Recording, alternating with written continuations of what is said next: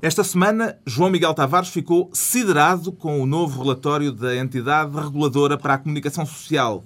Pedro Mexia confessa ter ficado hilário com uma declaração do secretário da Academia Sueca. E Ricardo Araújo Pereira garante que se sentiu aliviado ao ver o Senado americano aprovar o plano de resgate das instituições financeiras dos Estados Unidos, o famoso, já famoso bailout. Está reunido o Governo Sombra.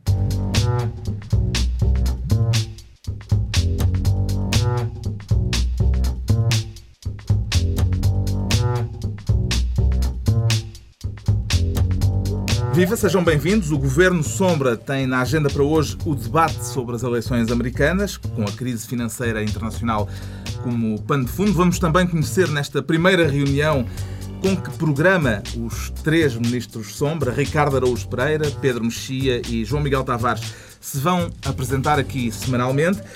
Antes, vamos à distribuição de pastas para esta semana. A semana em que o ministro Manuel Pinho anunciou perante uma plateia de empresários que o mundo tal como conhecíamos, o mundo da prosperidade, acabou na segunda-feira. Ora, é justamente com este cenário que Ricardo Araújo Pereira escolhe esta semana a pasta da economia. Sim. Porquê? Primeiro porque percebi que não é preciso perceber de economia para ser titular da pasta de economia. E nesse, nessa medida hum, tenho, tenho qualificações para abraçar. Sobraçar. Uh, desculpe, sobraçar. Eu, realmente é muito má ideia abraçar seja o que for no domínio da política. um, agora, Hum, eu queria. Já não me lembro bem porquê. Ah, não, sei, sei, sei perfeitamente. Queria abraçar, queria sobraçar a pasta da economia porque. Hum, eu, eu, tenho acompanhado com grande interesse e perspicácia um, aquilo que está a passar a nível mundial do ponto de vista económico. As nacionalizações e, em curso. Sim, justamente. Eu, eu, sou uma pessoa que vota, isso é público, não é? Vota sempre, quer dizer, à, à esquerda do, do PS. E, mas com aquele sentimento de alívio de saber que nunca nenhuma daquela gente pode ir para o governo.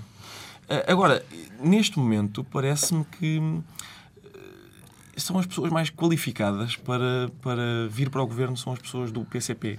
Ah, só porque, com a quantidade de nacionalizações que há, dava-nos jeito de ter gente que estagiou mesmo na, na antiga RDA e, e, que sabe lidar com, com um Estado assim. Algum sublinhado, Pedro Mexia?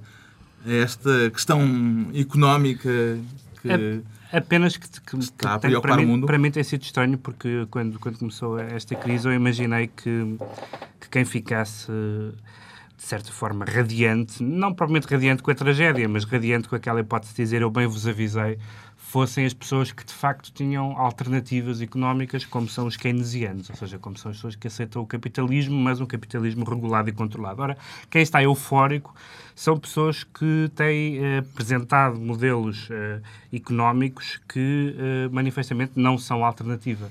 Uh, pelo, menos, pelo menos em países, em países eh, de, de economias avançadas. E, portanto, é muito estranho que quem tem que quem tem alternativa ao estado dos mercados tenha estado relativamente calado e quem tem alternativas que falharam tenha estado eufórico, como não estava desde talvez de 91. Estavam na clandestinidade desde 91. Acompanham a profecia do ministro Manuel Pinho de que o mundo, tal como o conhecíamos, acabou esta semana? João Miguel Tavares. Epá, eu não dei por nada. Eu continuei-me a levantar as mesmas horas e, e, as pessoas ainda lá estavam. Portanto, mas, mas folguem saber. Aliás, porque é uma grande novidade em relação àquilo que ele tinha dito há, há cerca de dois ou três anos atrás, em que parece que um, afinal a crise já tinha acabado, não é? Sim. E sim. o mundo era radioso outra vez.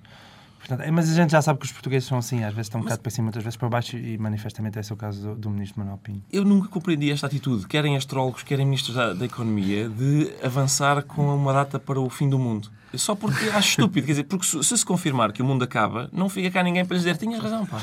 Agora, se continua, é uma figura de parvo impressionante, quer dizer, não. É só isso. A pasta das, da Economia e das Finanças esta semana para Ricardo Araújo Pereira. A pasta da Justiça para Pedro Mexia por causa de declarações do coordenador autárquico do PSD, Castro Almeida. Que declarações, Sim, nós, tem, nós temos estado à míngua de declarações do PSD em geral sobre, sobre, sobre vários temas.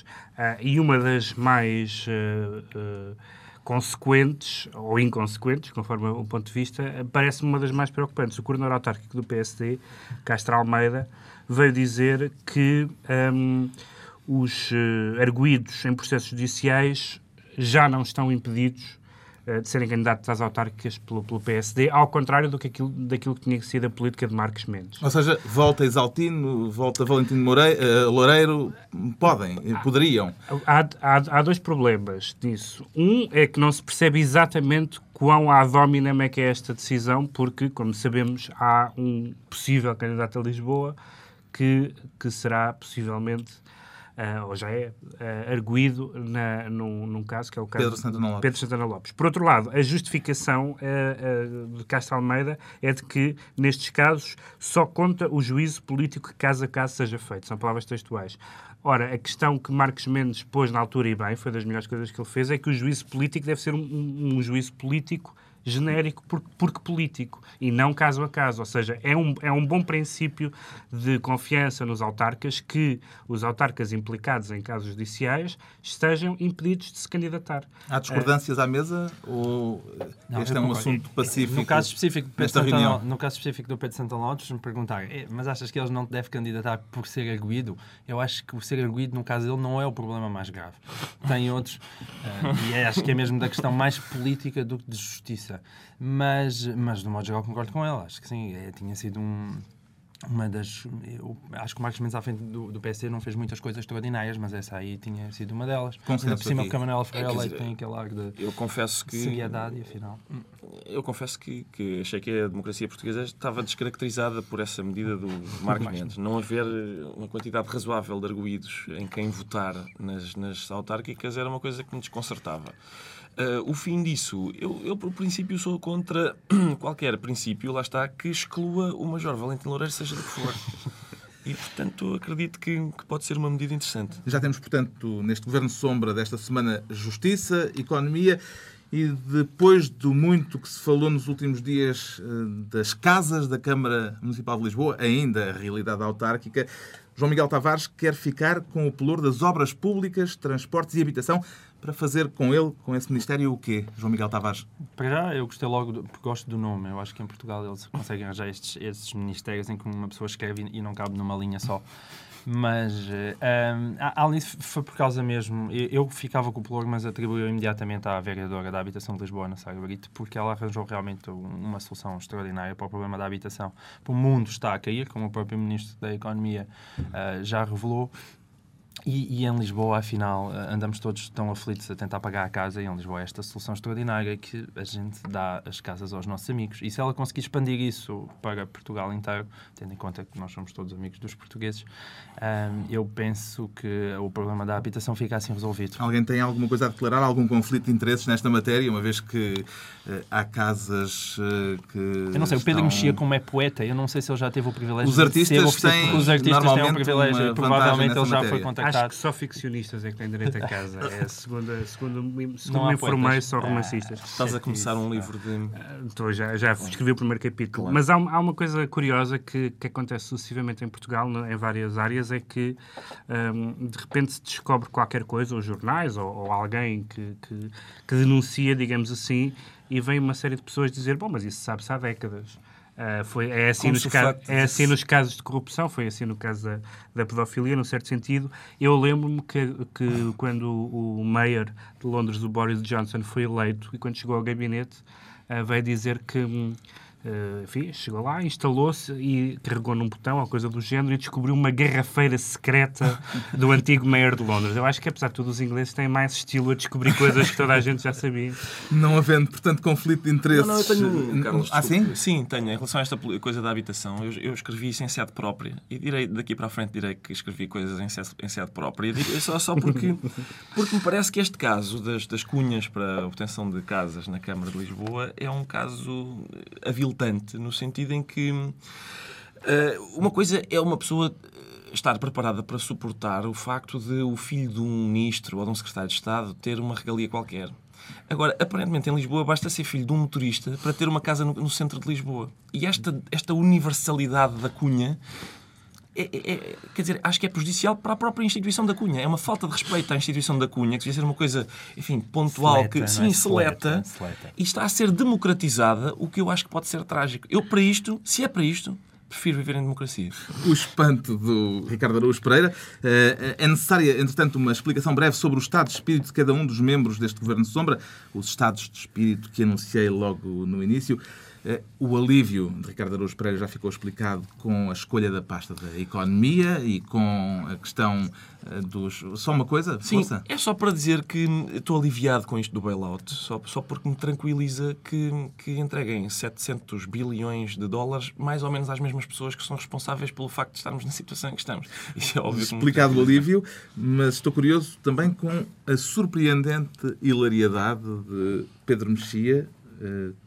Hilário com a declaração do secretário da Academia Sueca, há poucos dias de se conhecer quem será o Nobel da Literatura de 2008, o Sr. Engdahl, que é um reputado tradutor de Blanchot e de Derrida para o sueco, parece não ter grande apreço pela literatura norte-americana. Porquê é que isso lhe dá vontade de rir, Pedro Mexia? Sobretudo pela maneira como ele justificou, dizendo que a literatura americana uh, é uma literatura que vive isolada do mundo e ignorante do que se passa e hum, é verdade que o termo anti-americanismo tem sido usado e abusado. Mas é um caso de anti-americanismo este. É, não, este é claramente um caso... Anti-americanismo literário. Não, este é claramente um caso que ele não está a falar dos escritores americanos, manifestamente. Eh, ele está a falar da política externa americana, ou coisa que o valha, eh, de que, da qual os escritores americanos são, em geral, altamente críticos, mas diz fazer qualquer espécie de, de, de menorização da literatura americana atual Uh, só pode ter uma resposta e a minha resposta é Philip Roth, Thomas Pynchon, Cormac McCarthy e Don DeLillo. E já agora palpites... Já almoçaste ao sueco. para...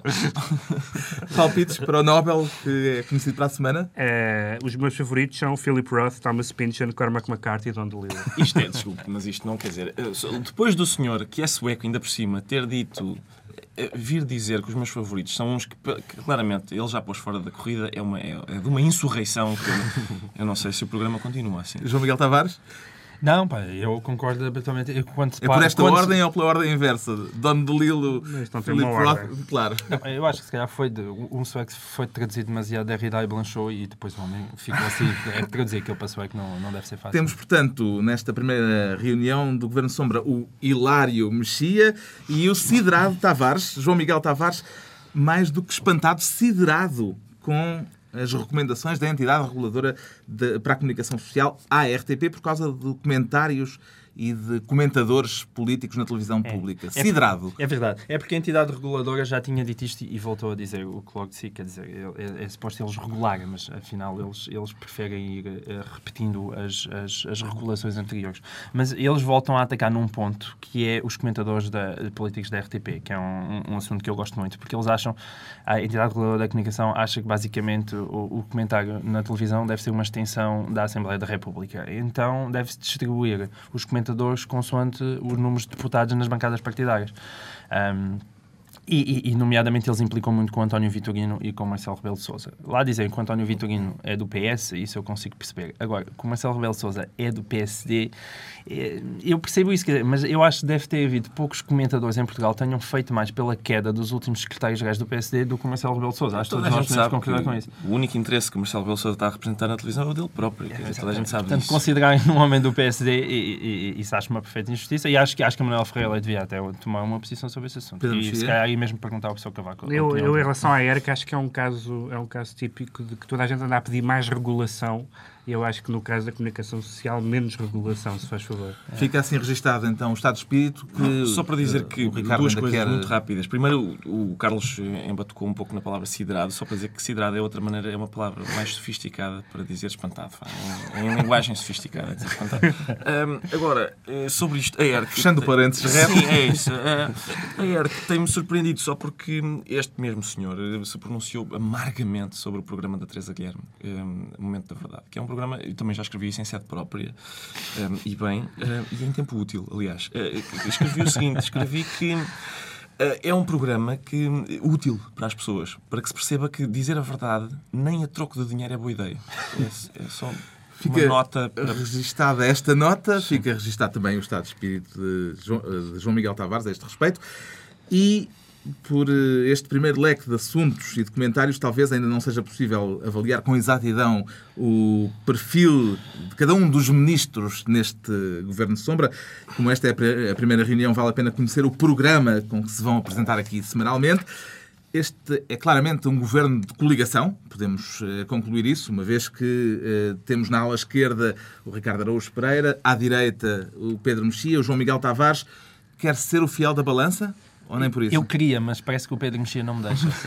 eu, aliás, eh, eu, eu propunha mesmo, nós tínhamos conversado sobre isto uh, previamente, e eu propunha mesmo que fosse o Pedro Mexia a apresentar-me a mim uh, em termos ideológicos. Então, é porque Pedro eu tenho está lançado eu tenho três filhos e de manhã todos sempre a dar a papa, não, não tenho tempo para pensar nisso. Querem, querem que eu apresente ideologicamente o, João Miguel Tavares? Ele conhece muito bem. O João Miguel Tavares é o representante puro e duro da chamada direita sociológica, ou seja... Ultrapassando a si pela direita? Não, eu, não, eu sou da direita ideológica e não sociológica. O, o, o João Miguel, uh, as opiniões do João Miguel, que podem ser lidas no Diário Notícias, um, uh, resultam da, da experiência da vida uh, cotidiana, da vida de família, etc., o que é excelente, eu não tenho nada contra, mas uh, são, é uma abordagem absolutamente não ideológica à política. Aliás, ele já o tem dito que não, que, não, que não aprecia o fator ideológico na política.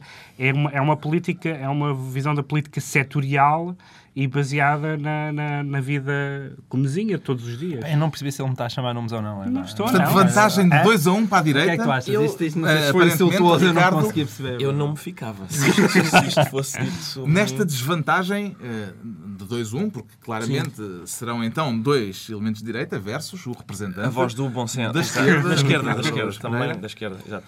Eu, repare, eu, eu nesta apresentação nossa sobre onde é que nos posicionamos ideologicamente, eu queria dizer que ah, costuma haver aquela expressão esquerda caviar, que é usada depreciativamente.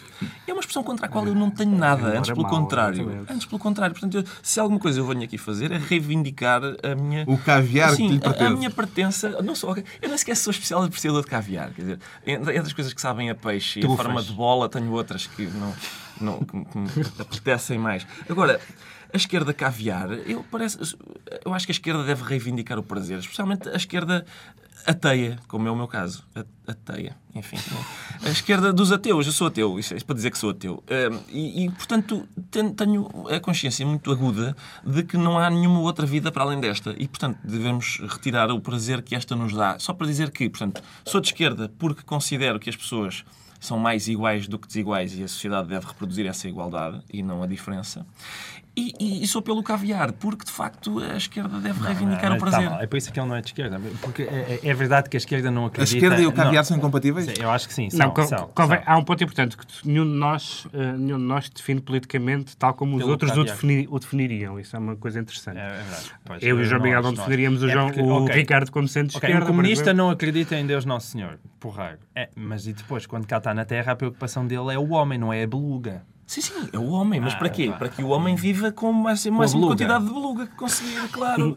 É isso. É? Pá, só temos João Miguel Tavares, esta ligação... Estava nos anexos do Capital, tá, não é? Vocês é que não leem é, tudo até o fim. Não, está nas notas. Está nas notas. Esta coligação tem condições para funcionar... Eh, eh, ou eh, haverá mais discordância do que concordância? Não, não, eu acho que vai haver mais, mais, mais discordância do que concordância, de facto. Sobretudo é. entre eles os dois, porque a direita é um saco de gatos.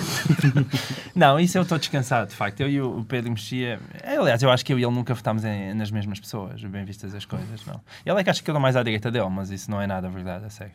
Ele, ele, tem simpatias. Tipo, Algum sublinhado a questão, a, a, questão, a questão política como se. Como, política a questão política é uma questão geográfica, é um, é um posicionamento das pessoas no espaço. Portanto, depende do sítio.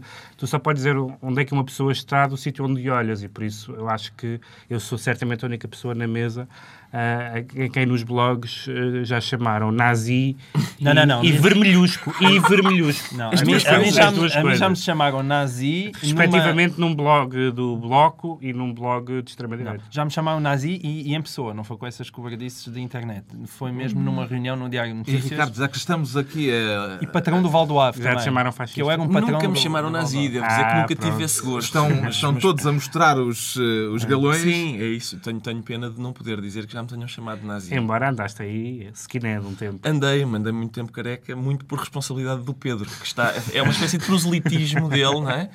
Me, Foi na peça de teatro. Bem, Mas deixa-me só dizer uma coisa sobre as ideologias, não te importas. É, é só aquela questão, quando ele estava a dizer uh, eu sou sociológico e não ideológico, é só porque eu acho que os extremos ideológicos já foram resolvidos no século XX. Aquilo, o comunismo, manifestamente não resultou bem. E uh, o outro lado, o fascismo, também, segundo consta, também não correu lá muito bem.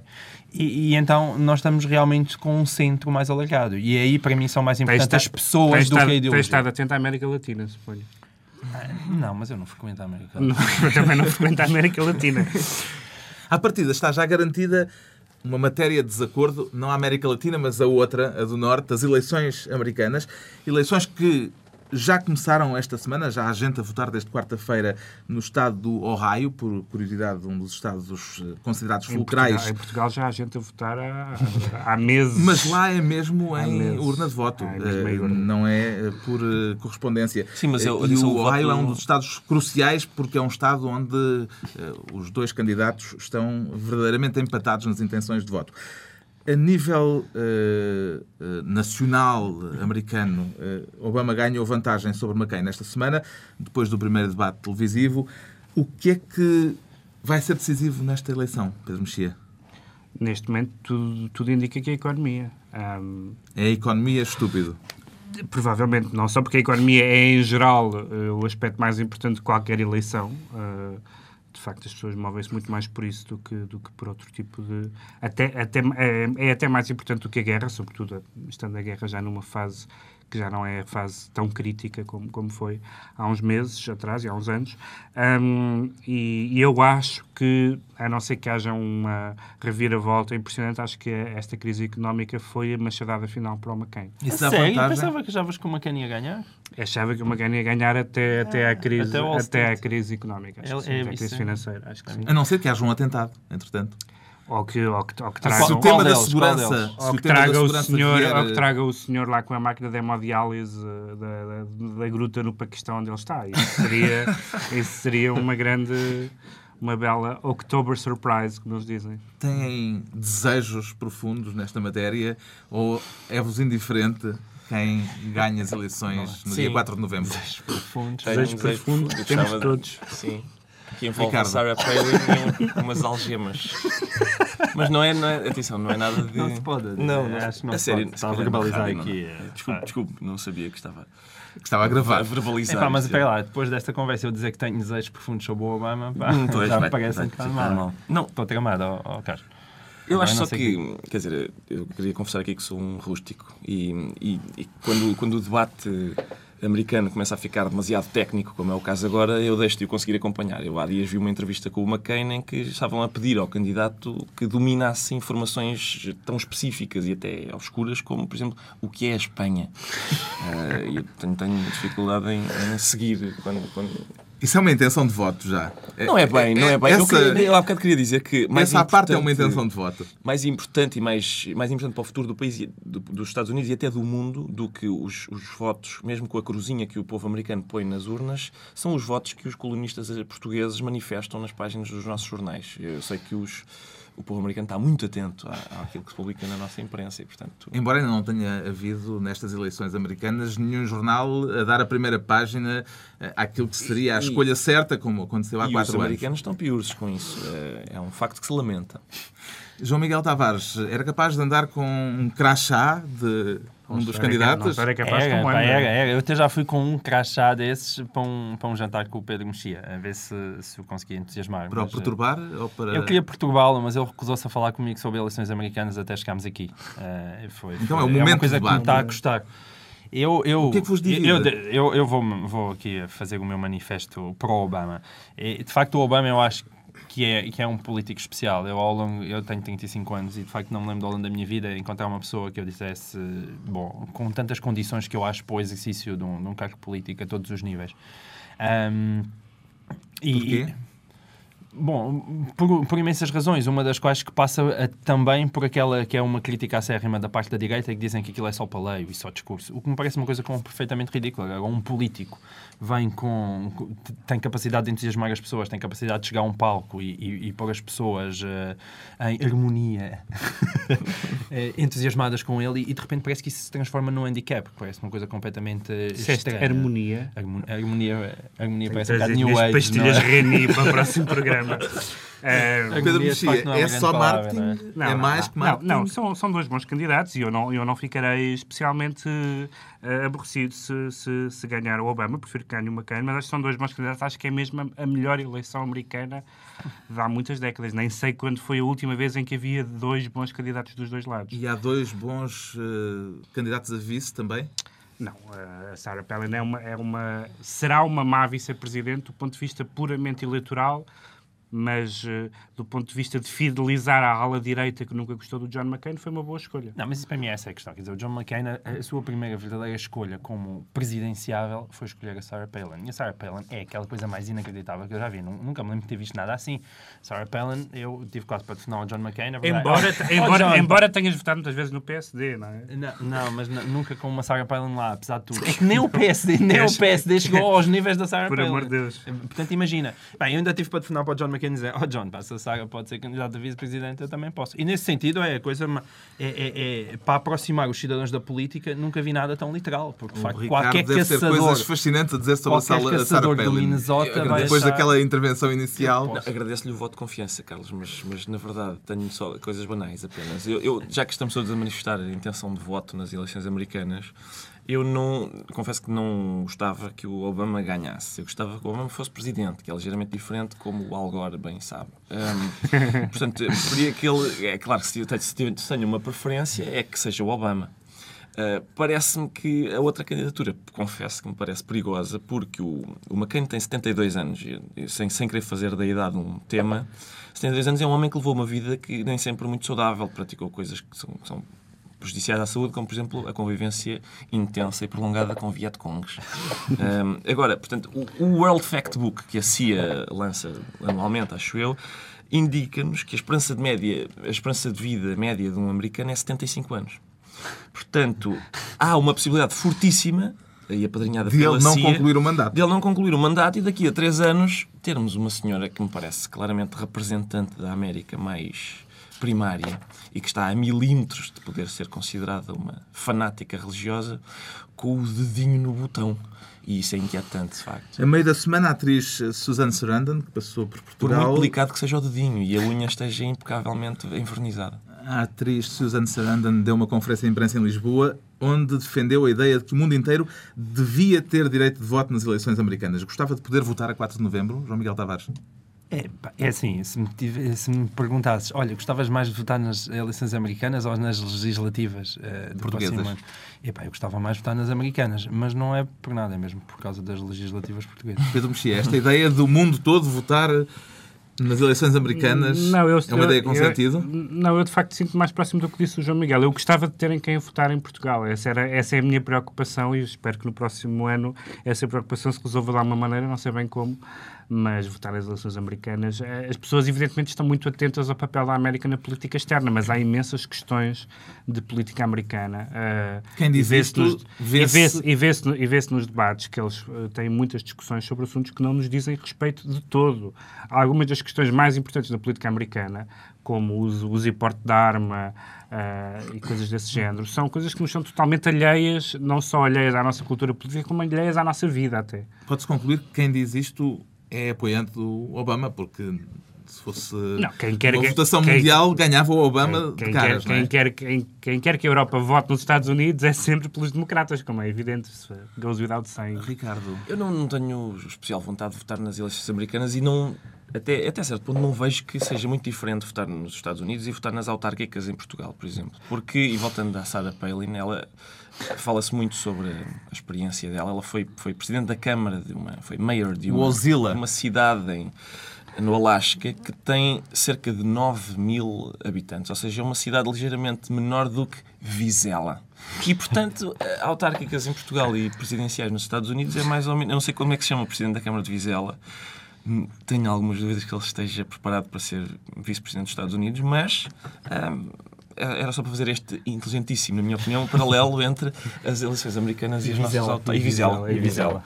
Porquê é que o Obama esta, esta semana subiu nas uh, sondagens como todas parecem refletir. Ah, eu acho que é um efeito do debate. Do debate, o debate correu bem. Sim, ele uh, não, não foi muito entusiasmado. Ele é muito low profile. Eu nunca vi o Obama. Cabeça? Não, não, eu nunca vi o Obama arrasar em nenhum debate e acho que também não é essa a preocupação dele. Ele é, eu acho que ele é demasiado uh, uh, altivo, não, não necessariamente no mau sentido, para, para fazer um, um debate agressivo vê-se claramente que essa não é a vocação dele. quem foi mais altivo é foi o McCain. Não, então, não, é isso que ele está a dizer, que o Obama não é suficientemente altivo. Ah, não é suficientemente. Não é, não é suficientemente. Perdão. Não, é, é, é, suficientemente altivo para, mas altivo no sentido de, de, de, frio e distante e de não, não querer esmagar. Eu acho que ele nunca fará isso, não, não, não, faz, parte, não faz parte do feitio dele e ele podia tê-lo feito em alguns momentos. Agora, para mim é um bocadinho inquietante, devo dizer, um, num político e tendo eu em muitos aspectos eh, alguma simpatia pelo Obama, é, é muito inquietante um político que é excelente quando fala sozinho e mediano quando fala com outra pessoa. Isso para mim é um Mas aspecto muito não é altivez. Há uma coisa, é, é, uma das virtudes teologais chamadas temperança. ah, ah, Bonita esta. Temperança, é temperança aquilo. Ele, o, o, Obama tinha uma, uma, uma frase, disse uma vez uma frase que era. Muito... Estás aqui, estás a fazer um exorcismo. Sobre ti, não é? Sobre ti. Um, ele uma vez disse, um, disse uma frase, isto pode dizer uma frase em inglês e depois todas para português, não? Ele dizia uma coisa que era I'm never too high when I'm high and I'm never too low when I'm low. Ou seja, quando estou lá em cima nunca estou demasiado alto e quando estou cá em baixo nunca estou demasiado baixo. High tem muitas conotações. Tem muitas comunicações, mas eu acho que isso é, é uma, uma excelente qualidade dele e, e, de facto ele é assim. E ele é um tipo conciliador e que, que ouve as partes e que senta. E acho, e, e acho que isso é, é uma ótima qualidade. Viram o debate em direto, gravado ou em suaves prestações no dia seguinte, Ricardo? Eu vi em direto. Vi em direto na, quando sem, na CNN. Sem vacilar nem as pálpebras começarem não, gosto, a cair. Eu gosto muito de debates. Gosto muito de debates. Gosto Mas foi muito aborrecido. Foi, foi um bocado chato. Confesso foi. foi um bocado chato. Para a semana, na madrugada de terça-feira, John McCain e Barack Obama voltam a encontrar-se no segundo duelo televisivo. Cá estaremos para o rescaldo desse debate. De resto, nos decretos para a próxima semana, com que vamos fechar sempre estas reuniões do Governo Sombra.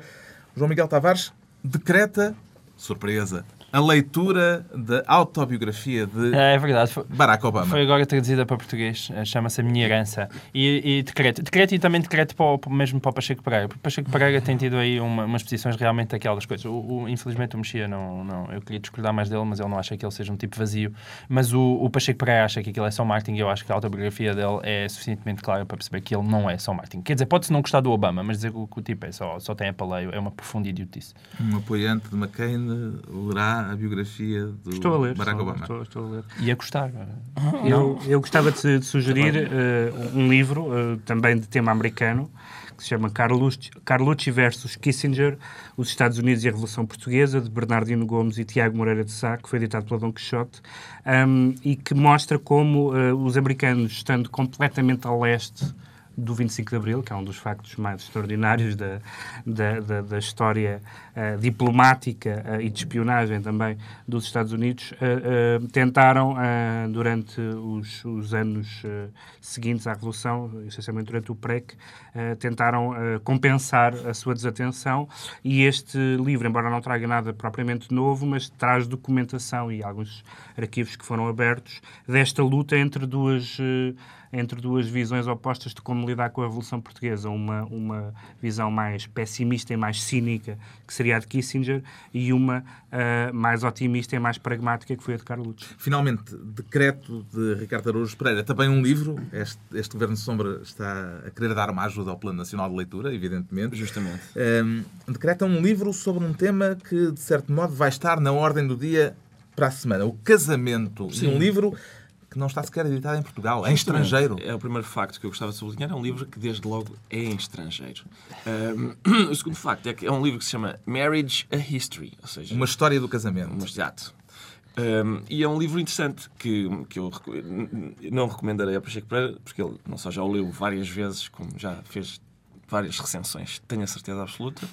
É de uma autora americana chamada Stephanie Kuntz, justamente, para quiser ir à procura. Justamente. E é uma, é uma história do casamento e é um livro interessante para lermos nesta altura porque uh, creio que desmente um pouco a ideia de que isto do casamento é uma tradição muito antiga e bonita que agora vai ser corrompida um, se calhar não é assim tão antiga nem tão bonita quanto isso.